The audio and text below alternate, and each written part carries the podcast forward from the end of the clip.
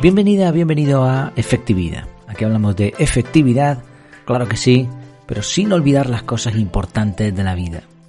El episodio de hoy se titula Elon Musk y el efecto ancla. Hace unos días saltó una noticia que decía, bueno, más o menos, ¿no? Decía lo siguiente. El consejero delegado y fundador de Tesla, Elon Musk, quiere recortar alrededor del 10% de los puestos de trabajo en el fabricante de coches eléctricos por un super mal presentimiento sobre la economía, según un correo al que ha tenido acceso la agencia Reuters. Eh, digo más o menos porque había varias noticias muy similares. Eh, básicamente la noticia lo que decía es que iba a despedir al 10% de, del personal que tenía en su fábrica de coches eléctricos Tesla. Viendo esta noticia, ¿te parece bien? ¿Te parece mal lo que iba a hacer este señor? Bueno, independientemente, por supuesto, de que lo vemos en la distancia. Otra cosa sería que fuésemos trabajadores de Tesla, que seguro que nos asustaría mucho más. El caso es que al día siguiente, más o menos, poco tiempo después, salió otra noticia que decía que Elon Musk había matizado que los despidos se limitarían al área de personal de oficina y no al de toda la compañía. Ahora la cosa cambia bastante. Primero amenaza con despedir a un montón de gente, ahora dice que son solo del área de personal de oficinas y piensa, uff, menos mal, incluso casi parece buena idea lo que iba a hacer este señor. Aquí eh, se utilizan un montón de sesgos, un montón de trucos, seguramente no fue una filtración eh, de ese correo, eh, probablemente Elon Musk trabaja muy bien la información y utiliza un sinfín de trucos y de sesgos y de, historias, como lo que ha hecho con Twitter también, que primero dice cuánto es, venga, que la compro, después se, se, ha echado para atrás un poco, bueno, son, son historias, ¿no? Él va manejando la información de forma muy interesante y, y es un personaje que merece la pena tener en cuenta para aprender sobre todo. Por ejemplo, un, por mencionar un detalle, ¿no? No dice que podrían ser miles de personas, sino un 10%. Las cifras Puedes decir la cifra de la misma manera, el 10% y miles de personas va a ser lo mismo, pero no, no parece lo mismo a nuestro cerebro un 10 que 1000. 10 parece poco, aunque el 10% represente miles. Y por eso también muchas veces vemos una rebaja del 50%, cuando en realidad son 2 euros lo que nos están quitando del precio, ¿no? Bueno, este es uno de los muchos truncos. Pero en el que me quería centrar en el episodio de hoy es en el llamado efecto ancla. Este es un sesgo cognitivo que, nos engaña sin que nos demos cuenta. Y consiste, eh, es muy sencillo de entender, ¿eh? consiste en darte una cifra. Esa cifra se graba como un ancla y a partir de ahí se puede bajar o subir, pero siempre será una comparación o siempre será una cifra final positiva o negativa dependiendo de lo que se aleje del punto central de ese ancla que hemos puesto. Fue descrito por primera vez en los años 60 por los psicólogos estadounidenses Daniel Kahneman, lo conoceremos porque es bastante famoso en el mundillo de la productividad personal, y Amos Bersky, eh, en la década de los 60, ¿no? Habíamos dicho. Realmente parece que había otros investigadores de, una universidad en los años 50 que hablaron de este efecto. Bueno, y realmente lo más probable es que esto se conociera antes, pero ya sabemos que a veces ciertas personas o un personaje pone de moda, gracias a un libro o a, o a su fama o lo que sea, pues un tema y lo trabaja muy bien. Por ejemplo, Kahneman y Bersky hicieron un experimento muy interesante en donde pedían a los sujetos que girasen una ruleta y a continuación les pedían que estimaran el número de países que hay en África. Si yo te digo que en África hay en realidad tan solo unos 30 países, pues probablemente tú des un resultado similar a esos 30, aunque no tengas ni idea como yo tampoco ahora mismo de cuántos países hay en África. Lo curioso es que en, este experimento, pues en vez de el número 30 que yo te acabo de decir, el número era el de la ruleta, ese era el número ancla. Cuanto más alto era el número que les salía, más países pensaban que tenía África. Y de esta forma demostraron que el efecto ancla funciona inconscientemente. Y es que buscamos referencias numéricas, aunque ni siquiera tengan que ver con la cifra que estamos buscando. O sea, ya no solo es que Elon Musk diga hoy que va a despedir al 10% de toda la plantilla y mañana diga que solo es de una área, eh, no es lo mismo eso que estamos hablando al fin y al cabo de trabajadores despedidos que el número en una ruleta que es totalmente aleatorio y después los países en África, que es un número exacto y que, se sabe cuántos hay, o sea que no, no es algo variable. Bueno, pues este efecto se aprovecha un montón en el marketing. Lo vamos a ver en estrategias como el bueno, el feo y el malo.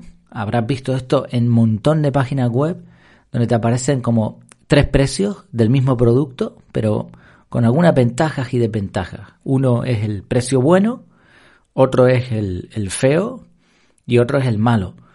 El bueno es bueno solo en comparación con el feo y el malo. Si no te diesen el feo y el malo, no tendrías manera de comparar si el precio que te están dando es acertado, es adecuado o no. Esto se utiliza también en la venta de pisos, en los menús de restaurantes, los descuentos, el regateo de un mercadillo típico, etcétera, etcétera. Los políticos lo utilizan, bueno, las empresas, cualquiera que, que conozca de este efecto normalmente lo va a utilizar para intentar manipular tu cerebro, para engañarte. ¿Y por qué sucede esto? Básicamente es muy sencillo y es que nuestro cerebro funciona de forma sensorial, mayormente visual. Nosotros no, no pensamos en cifras ni pensamos en letras o en palabras. Nosotros pensamos en imágenes, pensamos en sonidos, en olores, eh, pensamos en movimientos del cuerpo. O sea, lo que nos llega mediante los, los diferentes sentidos es lo que el cerebro procesa. Y por eso nos cuesta tanto aprender a leer o aprender a leer en otro idioma cuando ya somos mayores o matemáticas. Es algo muy abstracto para nuestro cerebro. Y para entender el mundo que nos rodea, lo que hace el cerebro es que todo eso que, todos esos datos que va recibiendo, pues eh, va comparando, va comparando con lo que ya sabe o con otros datos que encuentra, ¿no? Encuentra de, forma casi milagrosa de pronto, cuando quiere, cuando quiere buscar la respuesta a una pregunta, pues todo lo que tiene en su memoria, todo lo que tiene alrededor, todo lo que puede, todos los datos que puede comparar, los va a utilizar. Eh, por eso cuando tú te quieres comprar un coche rojo de cierta marca y modelo, vas a empezar a verlo por todos sitios. Por eso cuando eh, quieren eh, los matrimonio, una pareja quiere ser padre, padre y madre, pues va a encontrar gente con carritos de bebés por todos sitios, ¿no? O sea, estamos comparando todo el tiempo, ¿no? Nuestro cerebro le encanta esas comparaciones y las necesita para entender. Por eso esa frase de las comparaciones son odiosas es una absoluta tontería. Es verdad que en su esencia sí es cierto que las comparaciones son odiosas cuando hacemos sentir mal a otras personas, aprovechándonos de las comparaciones. Y no es correcto menospreciar a alguien simplemente por una comparación eh, reservada a un área muy específica. Oye, mira, esta persona es más alta, es más baja, es más guapa, es más fea. No, somos mucho más que una simple comparación. Pero lo cierto es que a nuestro cerebro sí que le encanta comparar, no es ni mucho menos odioso y además es necesario para comprender. Eh, como el cerebro funciona de forma sensorial y además utiliza patrones de pensamiento y compara constantemente, es muy difícil escapar de estos sesgos. Incluso aunque ahora ya sepas que existe el efecto ancla, si es que no lo sabía ya de antes, aunque lo sepas, probablemente vas a caer en este efecto y yo también voy a caer porque no es suficiente saber que existe en este caso. Entonces, ¿cuál es la solución?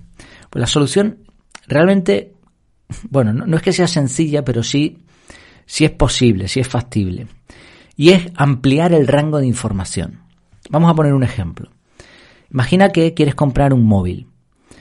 Tú podrías ir a una tienda una tienda pues, de un centro comercial, de estas tiendas de, electrónica grandes, donde tienes a lo mejor, yo qué sé, 700 móviles, por decir una cifra.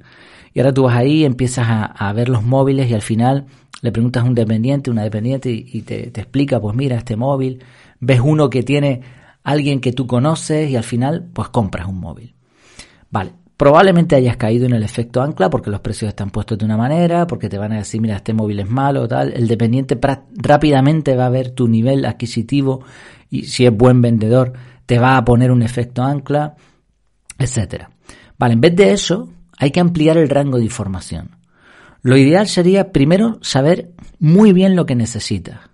Oye, yo necesito un móvil que tenga esta, esta, esta, esta y esta característica. Después buscar información sobre los móviles que ahora mismo hay en el mercado, opiniones, eh, mirar qué modelos te convienen más hasta que ya hayas reducido la búsqueda a uno o dos modelos. Si puede ser uno, mejor todavía. Vale, yo necesito el móvil marca tal, modelo tal, con tantos megas de memoria, con tal cámara, con tal micrófono, lo, lo que sea, ¿no? Cuando ya lo tengas claro, ya has reducido un montón de, de efectos ancla que te van a poner mmm, variando entre modelos. Y ahora, cuando ya tienes el modelo, solamente tienes que comparar precios. Ya está. Ya vas a tener un registro completo, has eliminado la búsqueda, ya no hay que comparar nada más, solo te queda ver el precio. Y ahora, eh, para comparar precios es muy sencillo porque estamos hablando del mismo modelo. Entonces, un precio medio, ni el más barato ni el más caro, o si puedes, lo más barato posible, ¿no? Siempre tirando hacia esa, hacia ese extremo de la balanza. Hacer esto no es tan difícil gracias a Internet, lo que hay que dedicar tiempo. Y por eso es vital no tomar decisiones precipitadas, sino capturar información y después tomarse el tiempo para planificar la toma de decisión con tranquilidad. Esto es precisamente cómo funcionaría la compra de un móvil con el método CAR. Primero, captura información, después se analiza esa captura, oye, pues qué necesito, se puede hacer en el momento o se puede planificar ya un bloque de tiempo para decidir qué móvil comprar y después otro bloque de tiempo para ir a la tienda o para comprarlo por internet. Así, la, la idea básicamente es que eh, es muy fácil engañarnos con este tipo de sesgos por la forma en que trabaja nuestro cerebro. Este en particular consiste en ponerte una cifra y a partir de ahí tú vas a subir o vas a bajar y que la forma de solucionarlo no es simplemente saber que existe, sino eh, tener una toma de decisiones correcta. Primero ampliar el rango de información y después comparar solamente un factor. Así que nada, que no te engañen con el efecto ancla que no te engañen como, como lo hace Elon Musk con sus noticias. Pues muchas gracias por tu tiempo, por tu atención y nos vemos. Hasta la próxima.